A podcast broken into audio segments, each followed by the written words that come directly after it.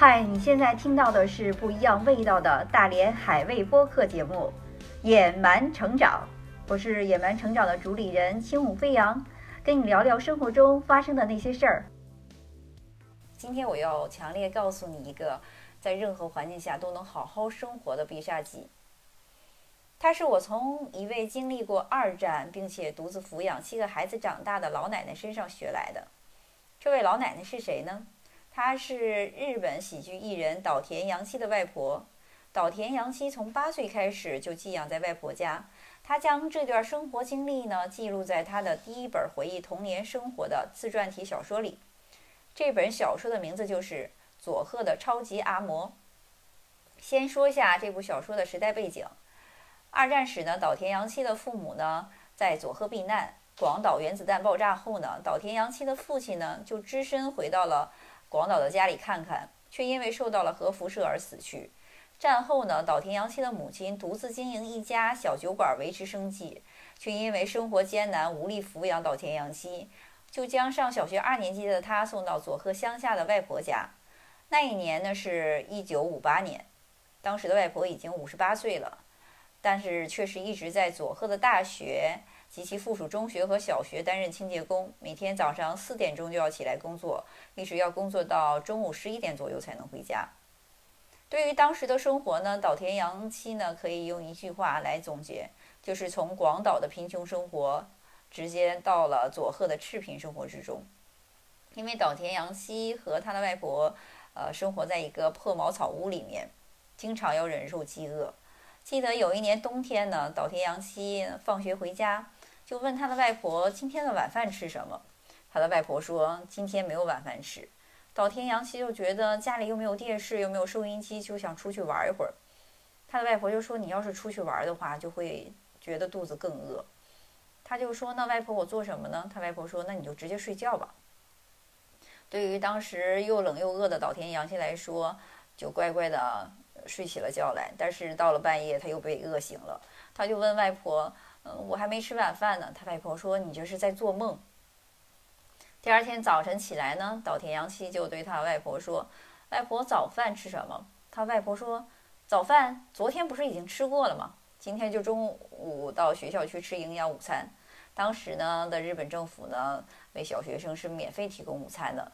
就这样呢，岛田洋七省了两顿饭。”大家都会特别奇怪，那他们是不是每天都要忍受这样的呃饥饿生活呢？其实不是，岛田洋七的外婆呢特别有生活智慧，他们家拥有一个超级市场。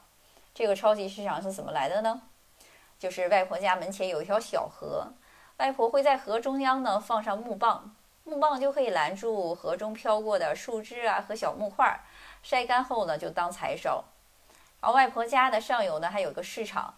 市场里呢，会将一些卖不出去的、外表有损伤和伤害的蔬菜和水果呢，就直接扔到河里，这样呢，就成为他们家里的主要的那个蔬果的供应来源。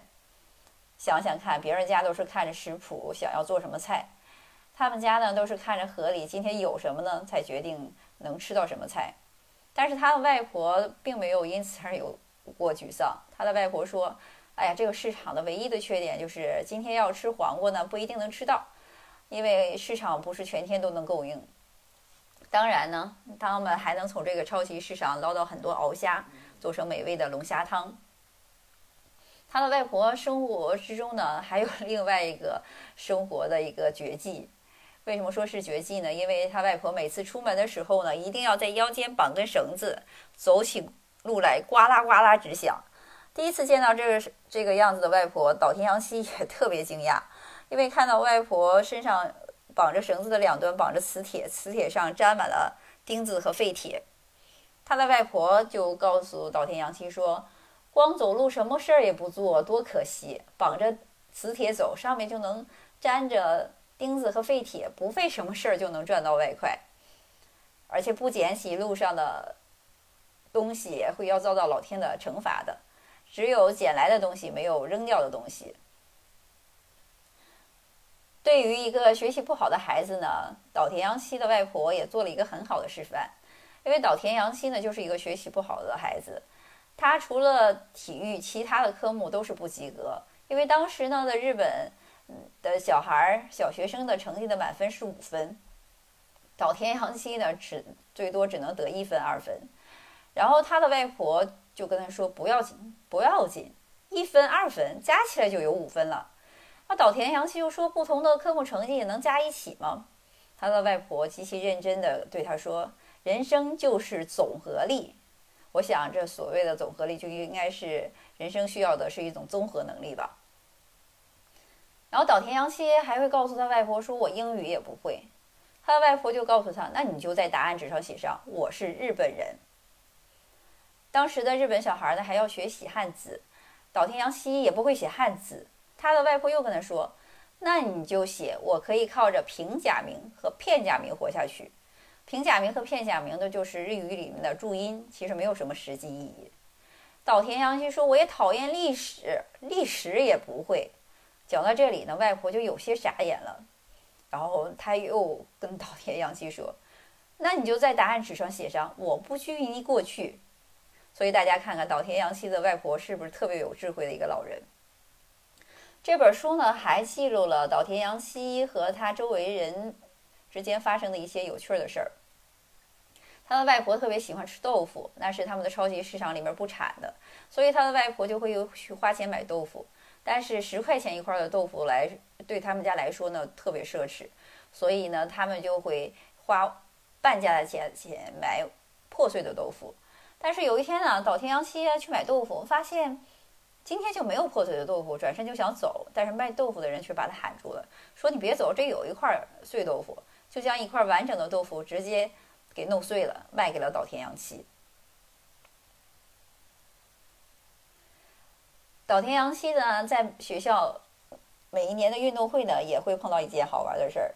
正常的日本政府呢，会给小学生提供免费的午餐，但是运动会这一天呢，孩子们需要自己准备。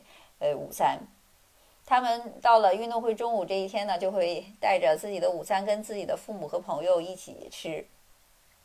但是那一天呢，岛田洋七的奶奶跟妈妈都不会参加他的运动会，他就自己带着自带着盒饭躲到教室的角落里自己吃。